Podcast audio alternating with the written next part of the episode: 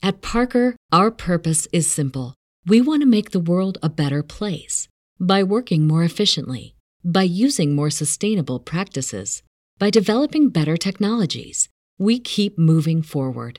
With each new idea, innovation, and partnership, we're one step closer to fulfilling our purpose every single day. To find out more, visit parker.com/purpose. Parker, engineering your success. Hola, ¿qué tal? Les habla Sabitupriosa Fuyoshi. Y bueno, este va a ser un capítulo especial porque viene aunado a todo un catálogo que hicimos creadores de contenido del Voice Love por el tema de pues el día del Voice Love que fue el 1 de agosto. Y bueno, en este caso mi tema es el número 16, el capítulo 16 y yo voy a hablar de el queer horror y otras monstruosidades, que básicamente es hablar del género de terror en el cine, un poquito en la literatura y pues también eh, cómo está incluido en el voice love en algunas obras. Voy a mencionar algunas y bueno, realmente voy a centrar más en el género del terror porque mientras investigué encontré varias cosas interesantes. Entonces voy a estar un poco quisquillosa con eso, pero eh, igual si les llama la atención, pues aquí cáiganle, si no adelanten un poquito ya casi para el final. Yo creo que voy a estar hablando de algunas obras voice love que tienen el género, pero igual no van a salir perdiendo, pues van a terminar sabiendo más del tema. Este, este mismo día también está el tema de Bara y Gay Comi por Fuyoshit, así que si quieren pásense también por allá para saber del tema, porque la verdad está muy interesante. Y si vienen de allá, pues díganme qué tal les pareció. Eh, también mañana va a estar el tema de por qué las chicas consumimos Voice Love por Lily. Y también por qué los chicos consumen Voice Love por Juansi. Que para que estén atentos porque es un buen tema. Yo creo que muchas dudas que nosotras tenemos eh, van a ser respondidas. y bueno, ya sin más que decir, vamos a empezar con este capítulo especial.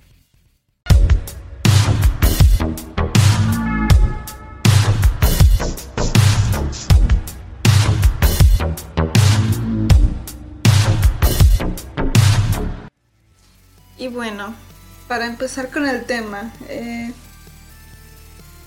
¿qué es lo que caracteriza al género del terror? Bueno, más que nada es el hecho de que lo que busca despertar es el sentimiento de miedo. ¿Y qué es el miedo? Pues el miedo es eh, una sensación desagradable que por lo general está conducida por una percepción de miedo o que tienes una amenaza hacia tu persona por lo general el sentimiento de miedo, bueno, emoción del miedo, pues es un indicio de supervivencia, de que algo está tentando contra ti, entonces tienes que actuar. Entonces rápidamente tus sentidos se agudizan, eh, empiezas a tener sudoración, eh, empiezas a sentir la palpitación o se te empieza a acelerar el corazón. Entonces lo que hace es que te pone alerta para que en caso de peligro tú huyas o tengas que protegerte. Entonces, más que nada, el generator busca despertar eso, el miedo. Y en este caso, ¿cómo se desata el miedo? ¿Cómo se busca en las historias que el miedo emerja? Aquí hay algo muy curioso, es el hecho de que hay una investigación de Freud, bueno, una investigación es ensayo, pero él básicamente menciona como lo insólito o lo siniestro y él lo que dice es de que menciona a un autor que utiliza también ese, esa definición, que la buscan para definir algo que es extraño, que no es familiar. Pero aquí la, el análisis es de que no es obligatorio que sea algo extraño o ajeno a ti, como por ejemplo un peligro que de repente no sabes de dónde viene, que no es conocido. Eh, no, aquí lo que se plantea es de que puede ser algo que está en tu entorno familiar si lo piensas bien, hay muchas cosas que tú tienes miedo y que son muy familiares. Por ejemplo, hay personas que le temen a los payasos porque tuvieron una mala experiencia. Eh, o tal vez, no sé, tal vez tengan un pariente que es payaso y tuvo una mala experiencia con el pariente. Eh, o las arañas, el miedo a las arañas, el miedo a animales ponzoñosos que tienen veneno porque pues, está el peligro de que te pueden picar, que va a doler. Entonces, el miedo viene de cosas familiares también. Eh, por ejemplo, una situación que ahí plantea, hay una historia que sobre esta manita que te cumple deseos. Que bueno, si tú lo piensas, que hay mejor que te cumplen deseos, que tengas el poder sobre tu realidad para obtener lo que quieras, pero que en este caso la historia se vuelve siniestra, porque aunque técnicamente se cumple lo que tú pides, las consecuencias son eh, horribles. Eh, tú puedes pedir, no sé, quiero que llueva y empieza a llover y comienza a volverse un diluvio. Entonces, eh, técnicamente se cumplió tu deseo, pero se convirtió en algo contrario a lo que tú esperabas. Ya no hay, ya no hay un beneficio, sino que se vuelve tenebroso. Entonces, es este componente lo que hace que se desate el miedo en las historias, este componente siniestro o insólito. También eh, dentro de el género hay una especie de debate muy interesante que eh, el asunto es de que o se le dice terror o se le dice horror. El asunto de esto es de que por definición popular se dice que el terror es algo que te provoca un miedo racional, es algo que tú puedes describir, y le puedes dar color, forma, tú, ajá, tú puedes decir qué es. En este caso puede ser asesinatos, tortura, eh, desastres naturales, cosas que tú eh, percibes con tus sentidos. Y que en cambio el horror es una aversión o repulsión a algo que es sobrenatural, que no puedes describir y que no conoces su origen, pero sabes que te puede causar daño o puede atentar contra tu vida. El asunto es este, que eh, es, va más allá de eso, porque aunque esa es la definición popular, eh, por ejemplo, dentro de la literatura del terror gótico, hay una autora que se llama Anne Radcliffe, creo que se llama Radcliffe, bueno, creo que así se dice. Ella menciona lo siguiente, el terror expande el alma y despierta las facultades para alcanzar un nivel de vida más alto, mientras que el horror contrae, entumece y casi destruye las facultades anímicas. Muy bonito lo que dice, por cierto. Pero bueno, ¿ella qué quiere decir con esto? ¿De que el terror es chido y el horror no? ¿Cómo? El asunto es que ambas partes van a buscar despertarte miedo, pero el terror eh, no va a destruirte las esperanzas, sino que te va a decir, hay cosas que son horribles que tienes que enfrentar, pero que el terror te va a decir, tú puedes, o sea, te va a atacar a alguien, tú puedes contra eso. Eh, te va a ocurrir un desastre natural terrible, tú puedes con eso. Entonces tiene como una moraleja o un final que te va a llenar de esperanza de que el héroe lo logró, logró vencer a la maldad.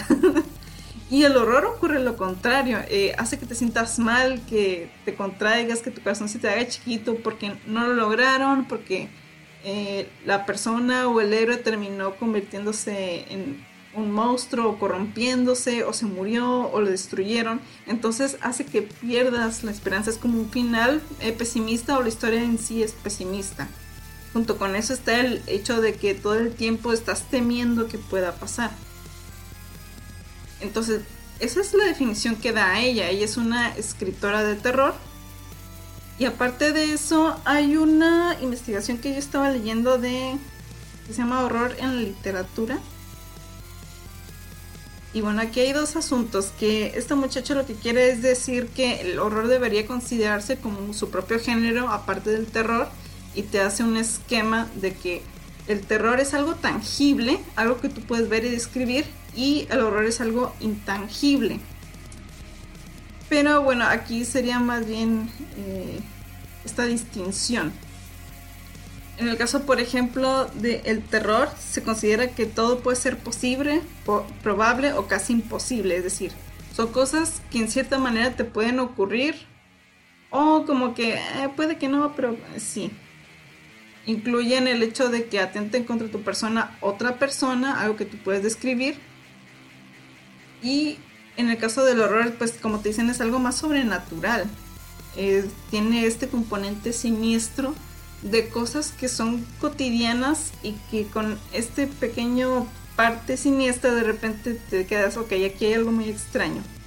Hay un ejemplo de que digamos que estás perdido y comienzas a caminar y te das cuenta que acabas de pasar el mismo lugar que pasaste hace 5 minutos. Sigues caminando y te encuentras otra vez en el mismo lugar. Sigues caminando otra vez y otra vez estás en ese lugar. Entonces ahí tienes eh, una especie de sentimiento siniestro de que algo está pasando, aunque realmente nada está tentando contra ti, es como que, o sea, estoy atrapado, no puedo salir. ¿Qué va a ser de mí? Eh, entonces es este componente siniestro. También está algo que se llama abyección, que es básicamente como la crueldad o la maldad, entre comillas, pues humana, que son todas estas acciones de personas sádicas, de falta de empatía, de destrucción del cuerpo por parte de, del personaje o de otro. Eso también forma parte del horror. Y bueno, también hay otra que es lo que se conoce como el doppelganger. No sé cómo se diga. Igual lo estoy diciendo mal. Pero es este como tu doble hay una especie de miedo sobre este otro yo que puede sustituirte y puede hacer eh, las cosas que tú haces. Y en teoría no eres tú, es la, otra persona que te está sustituyendo. Entonces también tiene un componente siniestro que tiene que ver con el horror. De hecho hay historias sobre esto, de que hay un otro tú que te sustituye y es malvado. y tienes que pelear contra tu yo malvado tiene que ver mucho también con eso, con esto del horror. No es algo que tú puedas explicar realmente y es como algo muy sobrenatural. De hecho, el horror lo relaciona mucho con lo sobrenatural precisamente porque es algo que no se puede eh, explicar de manera racional. Los hechos realmente no, no están ahí como para darle una explicación a la que ocurre. Otro detalle también que vi aparte es que Creo que es más una situación comercial o una decisión comercial en base a los países de lenguaje anglosajón y lenguaje hispano o español. Que por ejemplo, eh, el libro, un libro que había buscado que es Filosofía del Terror y Paradojas del Corazón. O sea, el libro en español dice Filosofía del Terror y en inglés dice Filosofía del Horror. Entonces utilizan estas dos palabras dependiendo de el lugar y de la lengua, porque hay como una especie de aceptación distinta.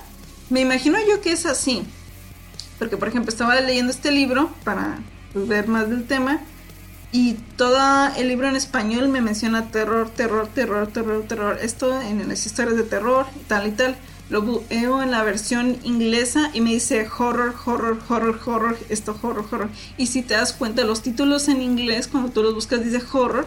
Cuando los traducen les ponen terror o a veces sí respetan eh, que utilicen esta palabra, pero por lo general le dan una traducción de terror. Entonces yo me imagino que también tiene que ver como una decisión de que eh, la gente asocia más la palabra terror en habla hispana que horror, que se utiliza más en en la habla inglesa. Y si te das cuenta, por ejemplo, este compa Lovecraft, él utiliza mucho el término horror. Me imagino que tiene que ver también por los autores, qué tipo de términos usan. Y en base a la popularidad que tiene es de que, ah, es que él habla de horror. Pues así se va a llamar porque así ya se popularizó. Yo me imagino que aplique igual aquí, que aquí se popularizó más los cuentos de terror. De hecho es muy común que uno diga cuentos de terror y es como que, ah, bueno, uno sabe que es de miedo. Entonces, me imagino que va por ahí, pero ya esto lo dejo así como sobre la mesa. Quien lo quiera debatir, porque no tengo fuentes. Es como algo que yo noté mientras estaba investigando y que me pareció un dato interesante. También algo que es importante, que creo que hay que separar, sobre todo cuando estemos hablando del género del terror en el voice love, es que hay una gran diferencia entre el thriller y el terror o el horror. Por ejemplo, en este caso ya había mencionado que el terror tiene que ver con todo este aspecto siniestro, el hecho de que aviva el miedo a que tienes que sobrevivir, a que tu vida está en peligro porque puede haber una destrucción de tu cuerpo o que atentan contra tu vida.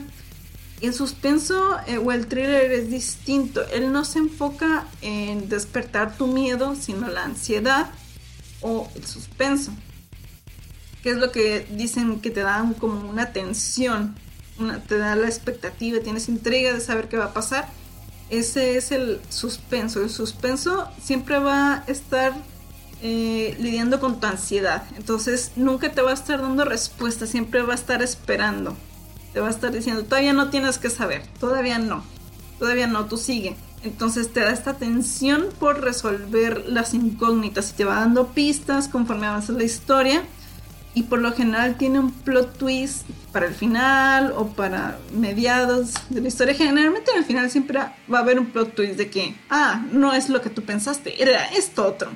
Esta es la parte del suspenso. El hecho de que te dejen la expectativa.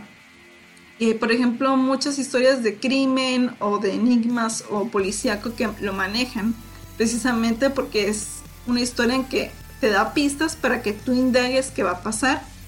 Y bueno, obviamente te va a dar un plot twist de que no esperabas para que te digas, ah, no es lo que tú esperabas. Es algo completamente distinto. Entonces, esa es la diferencia entre un thriller y el terror. El hecho de que el thriller se enfoca en causarte ansiedad y el terror se enfoca en causarte miedo. También otro tema interesante que igual si has visto historias de terror te preguntes por qué está ahí, es que hay mucho erotismo en el terror. Eh, las escenas eh, sexuales o sensuales o que te dan un... te incitan a que algo está pasando sexual, es muy común en el terror. Y es más que nada porque durante el terror gótico estaba como esta idea de de la imagen del héroe, el estereotipo del héroe, que eh, este héroe es como muy sentimental, o sea, lo que importa son los sentimientos. y es un personaje muy puro, muy recto, muy noble, pues la imagen del héroe mismo de la fantasía se lo ponen en el terror gótico. Y en cambio se pone esta contraposición que es el villano que representa todo lo contrario a lo que representa el héroe. Entonces, como el héroe es algo eh, que tiene un amor sentimental que carece de, eh, impurezas como lo es el sexo, pues entonces el villano tiene que ser, uy, tiene que ser un loquillo. Eh, tiene que representar los bajos instintos, el deseo sexual, el líbido o los impulsos reprimidos. Y esto, por ejemplo, a mí me recuerda mucho a Drácula, que es mi mayor referente porque me gusta Drácula. el cómo eh, el vampiro representa eh, el deseo sexual, la provocación, la sensualidad. Y el héroe dice, oh no, es que esta criatura me está seduciendo y voy a ser corrompido. Entonces tiene mucho que ver, todo el terror gótico se centra en eso. Y por ejemplo, no en vano, hay muchos personajes femeninos que encarnan la maldad al provocar el deseo en los protagonistas masculinos. Son estas sucubos, estas siluetas femeninas que eh, te incitan y que no, es que tú eres el bueno y tienes que permanecer puro y tienes que mantenerte contra el deseo sexual y tienes que luchar contra ello porque, uff, qué, qué difícil es luchar contra tus deseos. Y si lo piensas bien, en cierta manera es como que un discurso conservador, el todo esto de que tener deseo sexual es malo, es de malvados, es de personas corruptas y enfermas y entonces tiene esta, este discurso y como obviamente buscan hacer como una especie de moraleja o fábula con esto de que no lo hagas porque te puede ir mal, te vas a volver un ser maligno y terrible. Entonces utilizan el erotismo precisamente como algo, una sinonimia de maldad la sensualidad y el erotismo es malo, muy malo, es de, gente mala. es de Drácula, corre, te va a chupar la sangre. Y bueno, esto va como, pues sí, va perdurando en todas las, en todas las obras de terror que le siguen, que de hecho se ve mucho en el cine slasher, que, bueno, no hay que confundir el slasher con las que las personas de occidente que shipeamos es algo completamente distinto es un subgénero del terror que básicamente son estos asesinos seriales que usan cuchillito y se ponen a matar así de hecho el primer bueno no sé si sea el primer pero el más eh, destacable es este de psicosis que tiene esta escena de la regadera que está cuchillando a la, muchacha y está no y escuchas el sonido de los violines ese vendría siendo como que el inicio del slasher. Y a partir de ahí siguen todos los demás. Está Scream, está Viernes 13, Halloween, Pesadilla en la calle Elm Street, Elm Street, no me acuerdo cómo se llama, el del Freddy Krueger, ese, ese compa. todos esos son del cine slasher. Y si te das cuenta, casi todos contienen a un personaje, a varios personajes más bien que son adolescentes, que son calenturientos y siempre están teniendo sexual away porque son adolescentes hormonales. Eh, y casualmente el personaje que se salva o que, ajá, que se salva o que la lidia es quien durante toda la película fue una persona pura o virgen o decente dentro de los estándares de la sociedad en ese tiempo. Entonces se sigue perpetuando esta idea de que el erotismo es malo, que el sexo es malo, la actividad sexual es mala, que seas una persona activamente sexual es del diablo, te vas a morir. Va a llegar un asesino serial a cuchillarte porque eso es malo. Y bueno, también he visto que también puede funcionar el terror como una manera de escape a tocar temas que no se tocan. Que es, por ejemplo, con lo que pasa en el caso del género del queer horror, que ahorita más adelante les voy a explicar. Ahorita nomás les voy a dar tantito unas pautas sobre qué características tiene el género del terror. Eh, ¿Cómo se caracteriza el género del terror? Es decir, ¿qué, ¿qué, pautas tiene o qué ideas? ¿Cómo lo puede diferenciar de, por ejemplo, el suspenso? La primera, como había mencionado antes, es esta que busca reacciones con temor que a veces puede estar acompañada de incertidumbre y ansiedad, pero no es obligatorio. Hay historias de terror que realmente poco les va a interesar que te sientas ansioso, lo que quieran es que tú temas, que tengas miedo. También va a haber aparición de personajes o criaturas sobrenaturales, que esto ocurre mucho en el horror, que tienen como una presencia cósmica o una estética desagradable que te causa asco, que esto tiene que ver con el detalle de lo siniestro, por ejemplo, hay historias que tienen monstruos, eh, que es para un público infantil y van a ser amigables, pero siguen siendo monstruos. ¿Cuál es la diferencia? Que aquí te dan a entender que no son peligrosos. En el terror te dicen todo lo contrario. Esta criatura te va a hacer daño de alguna manera, va a lastimarte, te va a poner en peligro. Entonces es una característica, el hecho de que hay un peligro constante. También en el caso del género del terror o horror, es de que es un poco sensacionalista, entonces va a estar eh, haciendo muy exagerado las cosas para que tú sientas miedo todo el tiempo, para que tú temas por la vida o la integridad de la persona o la calidad espiritual o dependiendo de, del subgénero que tengas, si es algo muy espiritual puede ser la pérdida de su alma, puede ser que sea sustituido por otro ser maligno que se parece a él. Entonces tiene esta parte, eh, hay unas parte que exagera todo para que tú temas. También recurren a miedos humanos que son como ya había mencionado la destrucción de tu cuerpo o tu mente, eh, que te sustituyan, que hay una ausencia de tu cuerpo que en este caso sería la muerte o una muerte parcial como estar en coma o ya espiritual, como por ejemplo pasa en Poltergeist. El Poltergeist, la verdad Poltergeist no la vi completa, estaba muy chiquita y estaba en el canal local, entonces yo cuando la estaba viendo al final era pues no entendía nada. Pero en esta parte parecía que la chica iba a perder este su alma, se la estaba llevando una especie de monstruo espiritual al inframundo o donde sea que fuera a llegar. Y hasta el final la rescatan y yo sí pudo el poder del bien y de este otro espíritu que no sé quién es. Entonces hay una causa como espiritual ahí. Y es como este miedo de que pierdas esa esencia tuya, tu alma. También está lo que había mencionado antes, la abyección, que son los actos despreciables o lo que se conoce como maldad. Que sí, es la crueldad, eh, pues el sadismo, el hecho de lastimar a alguien y que no te importe o que lo disfrutes, eh, como en este caso, esta historia de Dr. Jekyll y Mr. Hyde. De hecho es un buen ejemplo, porque es una personalidad, son dos personalidades en un individuo que eh, ocupa o sustituye el mismo cuerpo y haz de cuenta que el Dr. Jekyll es como que un doctor súper buena onda, decente, amigable, todos lo adoran, adoran todos al Dr. Jekyll. Pero cuando se transforma en Mr. Hyde, de repente el alto señor Jekyll se vuelve bajito, se vuelve convenientemente y nada racista, un poco moreno. eh, encorvado, huele feo, creo que olía feo, no me acuerdo. Y por alguna razón no es eh, estéticamente no es desagradable, pero tú sientes repulsión al verlo, es casi como automático, tú lo ves y te quedas, uy, qué asco, espera. Y luego ya que lo racionalizas te quedas, es que no, no tenía nada malo, pero no sé por qué me parecía repulsivo. Y este es como algo que tiene el género del terror.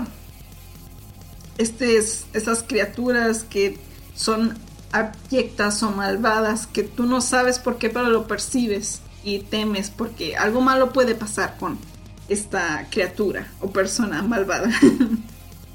También está el hecho de lugares peligrosos, los cementerios, eh, lugares de alto riesgo como las minas, eh, el espacio. Tú no sabes qué puede pasar en el espacio. Hay muchas películas que se desarrollan en el espacio precisamente por este temor. Se te puede, puede romperse un vidrio y se te va el oxígeno y te mueres ahí que tiene que ver con el miedo a la muerte, a la destrucción del cuerpo. Y también puede ser lugares imaginarios o peligrosos. Y otro detalle también es la destrucción de tus seres queridos, o deshumanizarlos, o volverlos monstruosos. Entonces, estos rasgos también vienen incluidos en el género del terror. También, eh, bueno, es que esto ya depende de si es terror o horror puede haber una resolución optimista de que sí, destruimos al monstruo, yay. Después de mucho batallar, finalmente lo hicimos. También hay otras que tienen una resolución inconclusa o abierta, que son esas películas, por ejemplo, de que, bueno, al fin lo logramos, vámonos, y ves que se van viendo al horizonte victoriosos, y de repente la cámara enfoca más o menos a la altura del suelo y ¡pum! sale una mano. Y, oh no, ¿qué pasará? no están a salvo tal vez. y bueno, hay otras resoluciones que son decadentes, que tendrían que ser propias del horror, en la que el final termina mal o es como una pérdida de la esperanza de que, bueno, valió madre, valió madre el personaje. Que para dar ejemplo, ¿cuál sería? Eh, es que no sé si el hombre de mimbre entre dentro del género del terror. Es que a mí no me dio miedo. y no sé si sea de miedo. Pero terminó mal. O sea, el compa al final va a una isla y en la isla hay como paganos y los paganos son malos. Y bueno, al final el señor nada más venía a investigar, creo que la situación de una chica que fue secuestrada, una persona que fue secuestrada, o que se sospecha que estaba ahí, ni me acuerdo bien de la historia, pero entonces que era una trampa para sacrificarlo a este señor. Y tú dices, bueno, se la va a rifar, va a huir. No, al final lo queman vivo en un hombre de mimbre. Y, así termina y te quedas, güey, ¿qué pedo? Pero hace que pierdas toda la esperanza así de toda la historia, porque uno espera que salga victorioso o, ajá, que, se pueda solucionar el problema, pero ahí se muere quemado vivo. Otro también, que también la habían quemado vivo es, perdonen si, si les hago spoilers y si no las han visto, Igual si no les gustan las películas que son no son lentas, pero tal vez el ritmo no les vaya a gustar, pues no se pierden tanto. Pero estas son las películas. Están viejitas. Por ejemplo, El hombre de mimbre, creo que es de los 70, no me acuerdo bien. Le hicieron un remake luego, luego con Nicolas Cage. Pero pues es Nicolas Cage. Ahí tú míralo bajo tu propio riesgo. Eh, ¿Qué otro más? Ah, Candyman. Candyman también, eh, tú esperas que termine bien la chica, a que el personaje es una mujer que está investigando sobre una... ¿qué era? Una leyenda urbana. Y bueno, al final te enteras más o menos la historia del personaje, poquito así como que por encimita de esta entidad sobrenatural que empieza a acosar al, a la protagonista y bueno, tienes esperanza de que ella salga librada. y no pasa así. Eh, de hecho, ella termina siendo como corrompida o no sé si mala, pero pues ella sigue perpetuando la leyenda. Entonces te así como que a la verga, güey. Entonces es como un final decadente. ¿Qué es lo que decía Anne, Anne Radcliffe? Ana, es lo que decía Anita que pues el horror hace que pierdas la esperanza. se te entume el alma de ver cómo termina todo.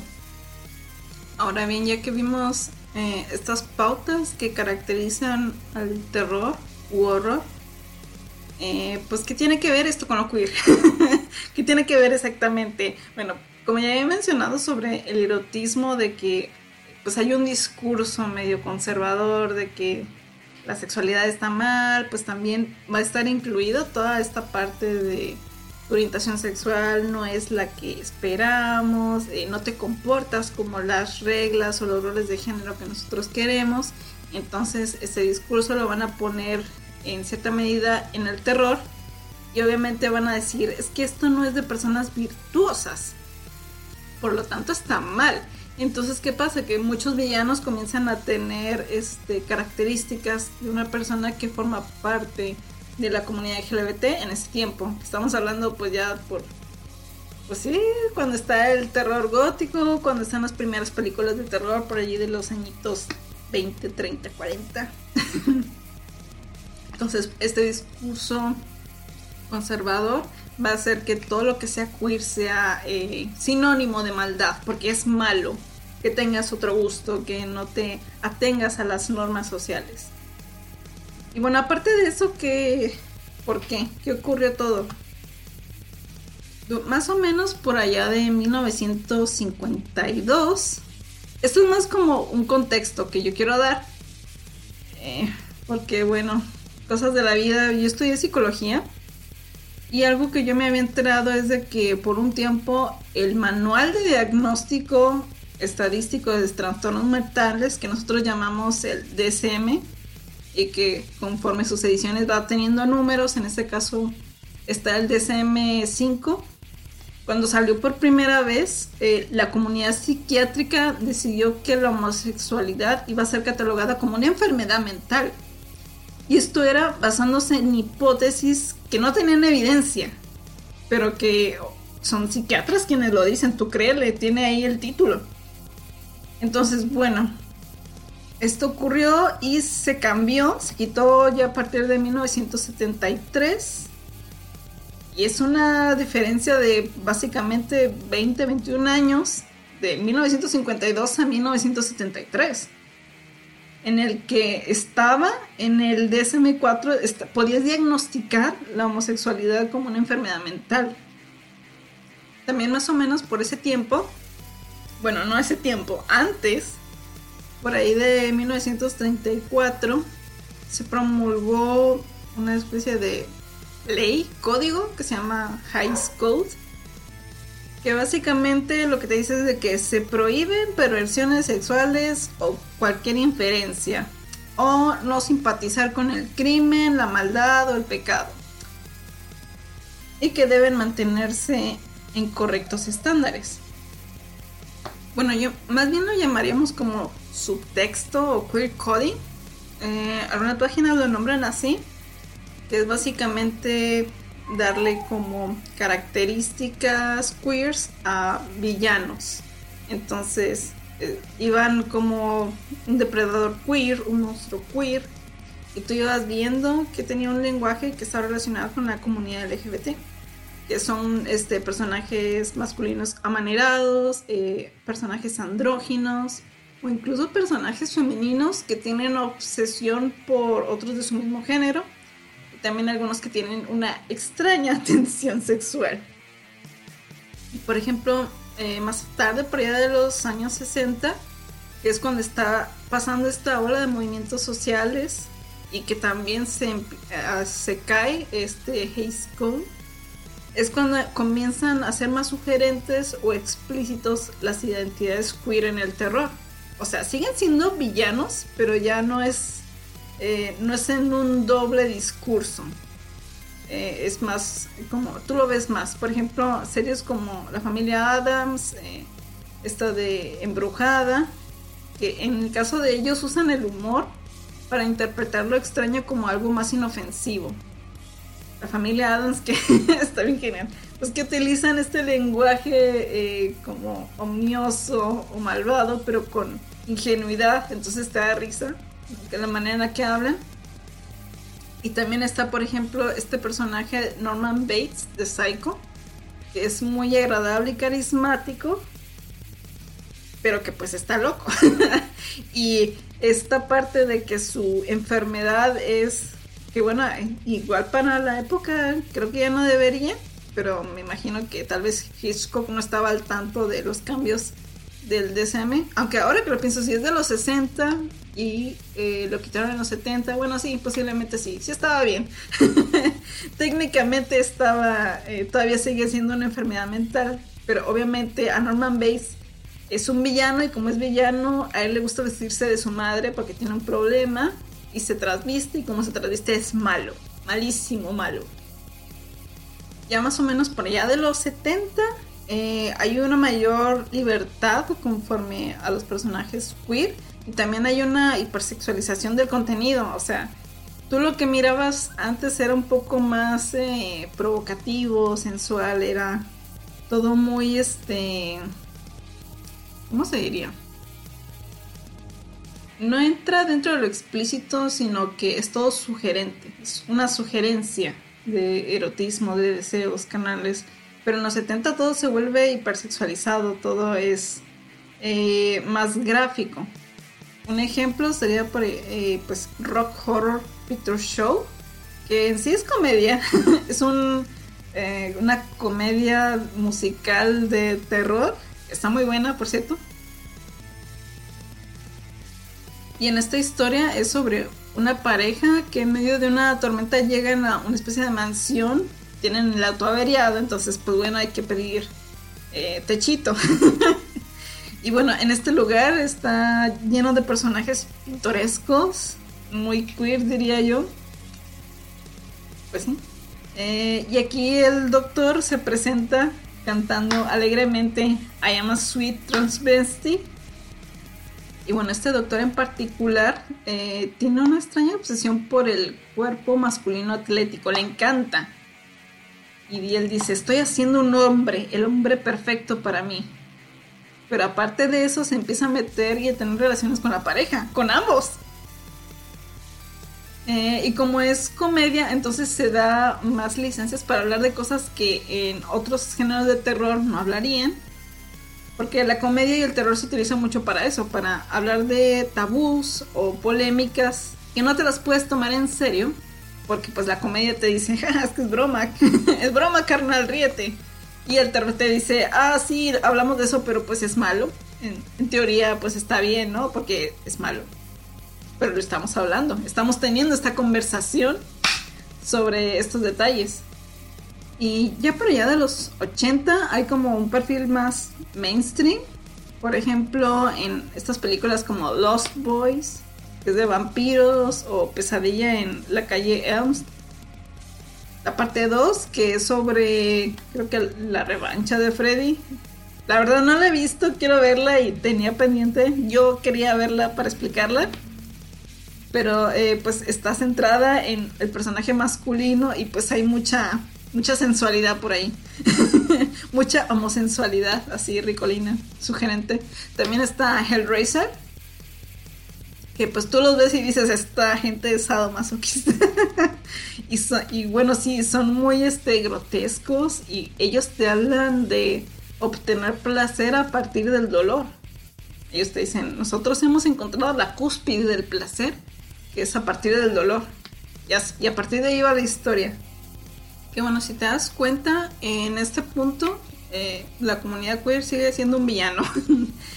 más o menos creo que por ahí de los 80, eh, este compa, el Reagan, que es un actor que se volvió presidente, Jay, eh, con él hay una movilización de personas conservadoras y que sale a flote estas cochinadas que son la terapia de conversión que bueno, ese es un tema aparte.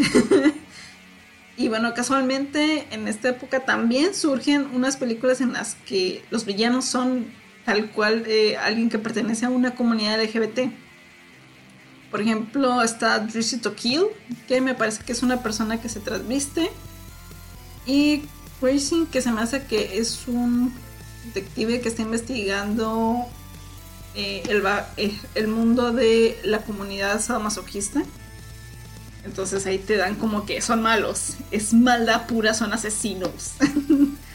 Y, bueno, tiene que ver en parte por esta influencia conservadora.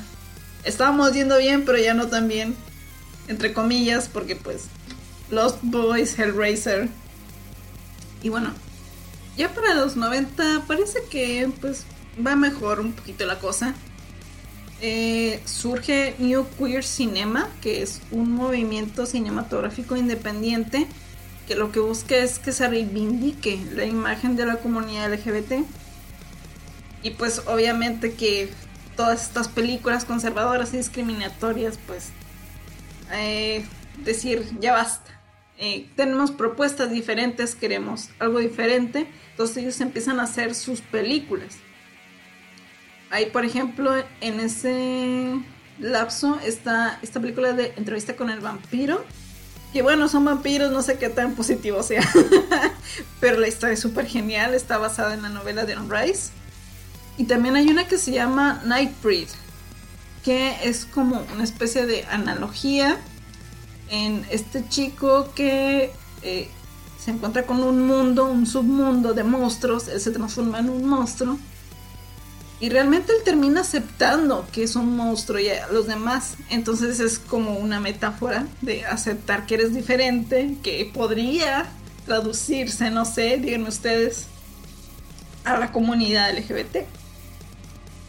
Que bueno, esto ya no es algo que yo pueda confirmar, pero es eh, una analogía que muchos utilizan con esa película.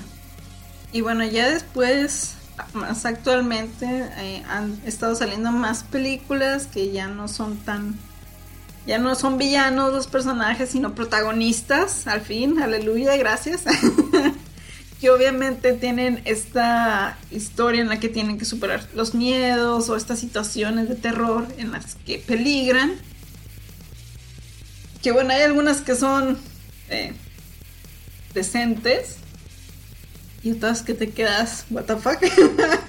Esta es una película de bajo presupuesto, ¿verdad? una de ellas, por ejemplo, es la de Killer Condom. Así tal cual se llama, el condón asesino, y es queer horror. También la de Stranger by the Lake. Perdón mi inglés. Yo sé que hablo muy culero inglés. Perdónenme.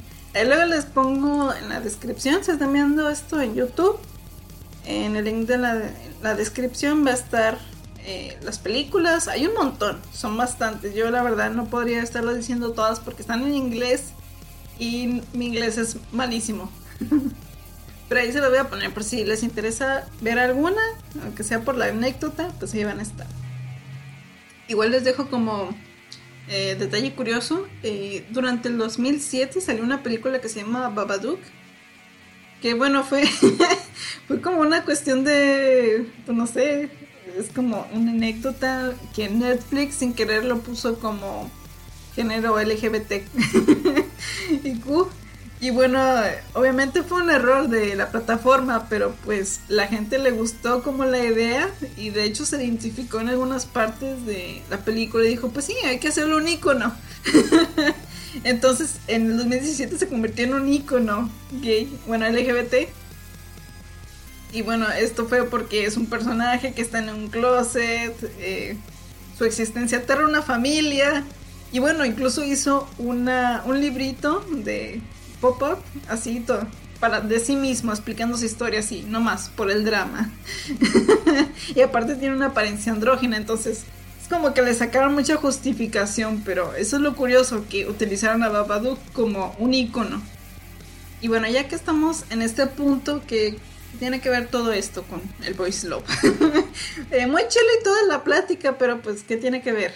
¿Qué relación tiene? Bueno, eh, lo más importante en sí es el hecho de que el género tiene ciertas nociones que no hay que confundir con el thriller y esto lo digo porque hay varias obras, yo me imagino que ustedes conocen, porque son muy famosas. Por ejemplo, Killing Stalking. Killing Stalking como tal sí se puede poner dentro del género del terror porque tú temes la integridad física, mental eh, y de todas maneras de eh, el personaje que sería Boom. Pero tiene mucho thriller. Eh, utiliza mucho la tensión y la ansiedad del lector. Entonces tiene como, es un híbrido. Si lo piensas bien, realmente no todo el tiempo tienes miedo, sino ansiedad. Hay como una constante tensión en la historia. Y también no hay que confundir eh, una historia como oscura con el terror. Hay historias que utilizan este aspecto siniestro no para darte miedo, sino para aumentar la tensión, para tenerte la expectativa de que es que qué va a pasar, qué, qué está ocurriendo aquí.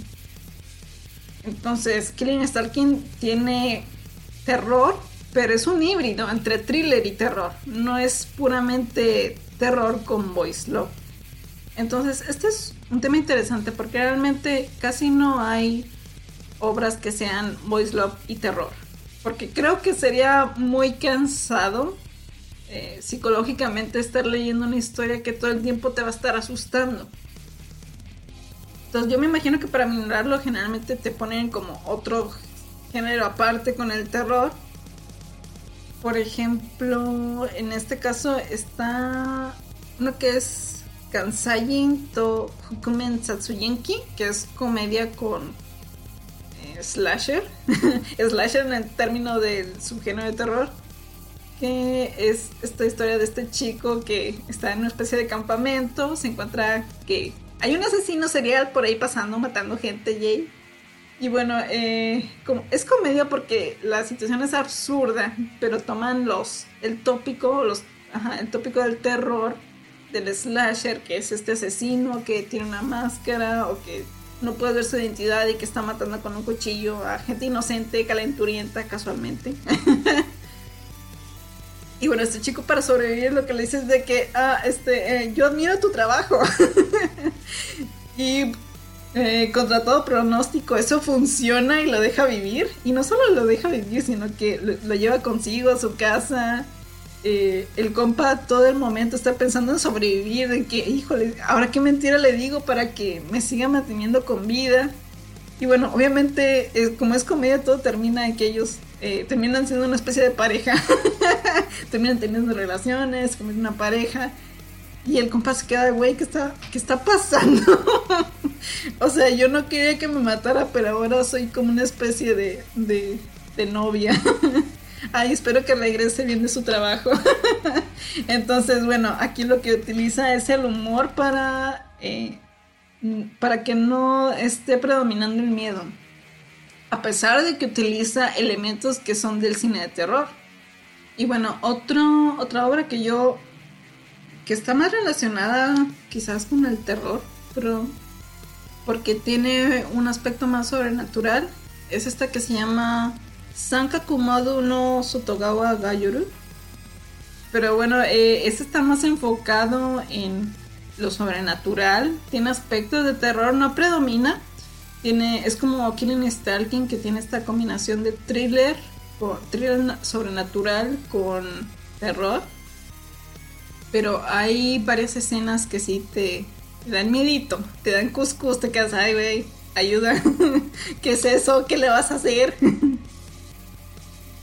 Eh, bueno, aquí el asunto eh, tiene, bueno, Sankaku tiene su propio debate sobre si es Boys Love o no. La otra dice que sí, la editorial dice que no. Que de hecho esto no menciona Fangirl Generation en, su capítulo. Así como muy rápido lo mencionan. Yo lo escuché me quedé, si cierto. yo también tengo, de hecho yo también tengo esa duda porque no pasa un romance como tal, pero es todo muy eh, sugestivo. Y de hecho eso me recordó un montón a las películas queer horror, porque eh, pues no los ves, eh, es como un doble discurso en el que hay algo pero no lo hay. Eso me recordó bastante a, esas películas. Me quedé igual y podría ser, pero eh, no estoy segura. ¿Cuál sería el objetivo de eso ya? Ya eso depende del autor en sí. Y bueno, aparte de eso, ¿qué otros otras obras tienen este parte de terror. También sería, yo creo, que sería Geshoku Kitan, que bueno, más bien sería un thriller sobrenatural con terror, pero pues tiene elementos de terror que alimentan el miedo o que algo puede dañarlo, que algo malo va a pasar. También esta de Mask, que pues tiene soft gore y pues generalmente el gore viene acompañado, a veces no siempre con terror. Por ejemplo, esas películas de Saw, yo no diría que tienen terror, pero pues tienen un montón de gore a güey. Eh, pero me da en cierta manera sí maneja el terror por todo este aspecto sobrenatural de los demonios. Y que aparte no tiene un final feliz, tiene un final muy este, pesimista. O que, ajá, te quedas, güey, así se acabó. Bueno, está bien. Pero está suave. Eh, bueno, si no les gusta el terror con soft gore y finales tristes, pues no, no te va a gustar. Pero sí, sí, y con un poco de problemas mentales, pues está bien, está entretenido, está suave. Hay también, por ejemplo, otras obras que no son terror tal cual, pero eh, ya sea por el ambiente o el tono o el ambiente. O algunos aspectos espeluznantes o siniestros. Si te quedas igual y puede ser, pero eh, realmente no. Eh, uno de esos es, por ejemplo, Boys Next Door. Boys Next Door es un drama, más que nada. Aunque te hablen de asesinos y canibalismo, pues no es terror está más enfocado en la parte del drama. Y aparte del drama podría ser también un thriller o de suspenso. Otro sería Sakura Gari. Por ejemplo, Sakura Gari yo al principio sí la consideraba de terror. Pero ya pensándolo bien como que eh, forma parte más del thriller. Porque a pesar de que tiene elementos que sí te pueden causar como miedo, o ser espeluznante, predomina más la tensión. Y la tensión es propia del thriller. Ok, igual tiene elementos que como que van por lo sobrenatural. Entonces, también existe el ciber sobrenatural, el thriller sobrenatural. Entonces, pues ahí esta discusión, pero yo diría que son espeluznantes, no propiamente terror es lo que predomina. Otros otros títulos también sería Morita, ese es un thriller. Eh, Sweet Pool, también es un thriller sobrenatural. La de Color Recipe es un thriller psicológico, aunque tú pienses que es de terror. Eh, los aspectos que te dan ansiedad o tensión o de que no sé qué va a pasar es propio del thriller psicológico. Haz de cuenta que el thriller psicológico eh, le gusta mucho desafiarte. Te dice, eh, te voy a dar pistas y quiero que tú sepas que, y tú indagues qué va a pasar. Entonces te va a estar dando mucha ansiedad la historia, porque tú piensas, algo puede pasar o no, o tal vez sí, o no. Entonces ese es el thriller psicológico, siempre está jugando con tu mente, hace juegos mentales que igual tiene elementos que son este creepy o espeluznantes, pero eh, no son relevantes, pues está como en segundo plano. Aquí importa más el juego mental que está haciendo contigo. The Black Mirror funciona igual. Y bueno, esta es más una recomendación personal. es que, bueno, no es propiamente terror, pero tiene elementos gore, tiene una ambientación tenebrosa, escabrosa. Están en el infierno. Y nomás yo la quería recomendar por capricho. Eh, se llama The Hearts Eater, pues el come corazones. Y esta es una historia que está haciendo Ingrid, o también la puedes encontrar como TKRMZ. Eh, está en español esa historia y la están subiendo en Facebook, la autora. No les voy a decir de qué trata, no es propiamente terror. De hecho, creo que la autora no lo considera terror. Lo pone más dentro del drama o lo sobrenatural. Obviamente tiene voice love. Y pueden checarlo, tiene elementos gore, así que ahí vayan con cuidado. Hija, nomás se los quería decir, está suave. También hay otras historias que no son voice love, no están comercialmente etiquetadas, pero sí hay relaciones homosexuales. Y estas me imagino que si las conocen, una es la novia del orco, que tiene alto gore. No sé si tú podrías describirlo como terror, pero obviamente hay una destrucción del cuerpo. Tú temes por la vida de esta persona que está siendo ultrajada en diferentes sentidos. Entonces, sí es... Horror no es, terror sí es. También está una que se llama Feeding Love, que es alimentar el cordero. Me parece que es de la misma autora o de su mismo sello. Es que son doyinchis. Es como de su mismo círculo. Y también trata este tema del terror.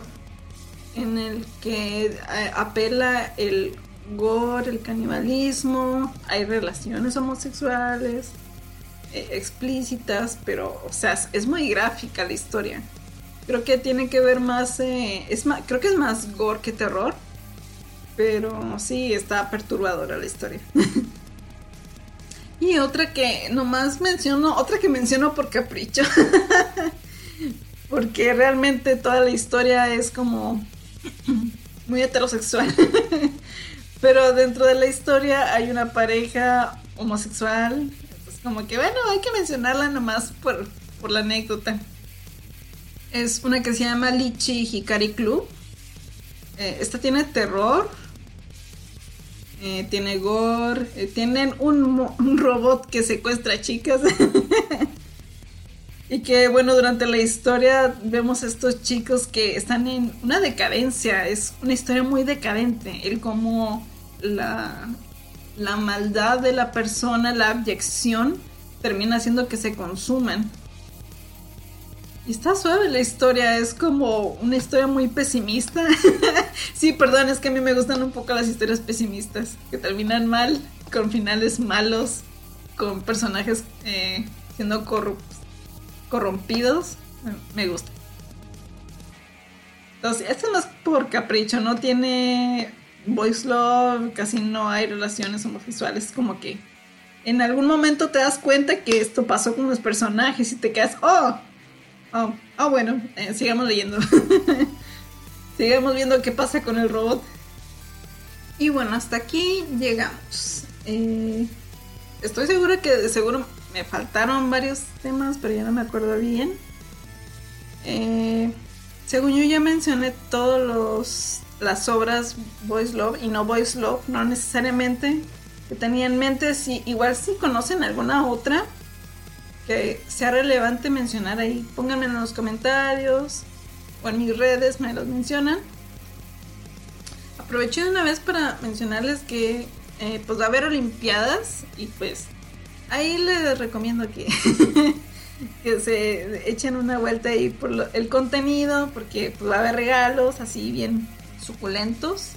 No es simplemente una palmadita en la cabeza, así que ahí también pónganse buzos con las Olimpiadas. Y también si están participando en el dibujatón o en el reto de dibujo, pues ahí andan checando las listas. Yo estoy tratando de mantenerme al día. no sé si lo esté logrando, pero pues la intención es lo que cuenta.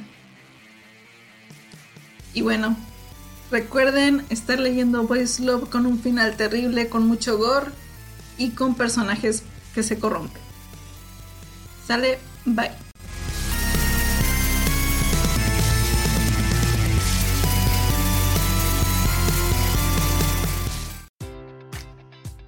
Enjoy all your favorite sports like never before at BetMGM. Sign up using code CHAMPION and receive up to $1,500 back in bonus bets if you don't win your first bet. When you register with BetMGM, you'll get instant access to a variety of parlay selection features, live betting options, and the best daily promotions in the business. And with BetMGM at your fingertips, every play and every game matters more than ever. Remember to use code CHAMPION and receive up to $1,500 back in bonus bets if you don't win your first bet. Place your money line prop, or parlay bets with the king of sportsbooks today. BetMGM and GameSense remind you to play responsibly. See BetMGM.com for terms. 21 plus only, Virginia only. New customer offer, subject to eligibility requirements. Rewards are non withdrawable bonus bets that expire in seven days. Gambling problem? Call 1 800 Gambler. Promotion, promotional offer not available in Washington, D.C.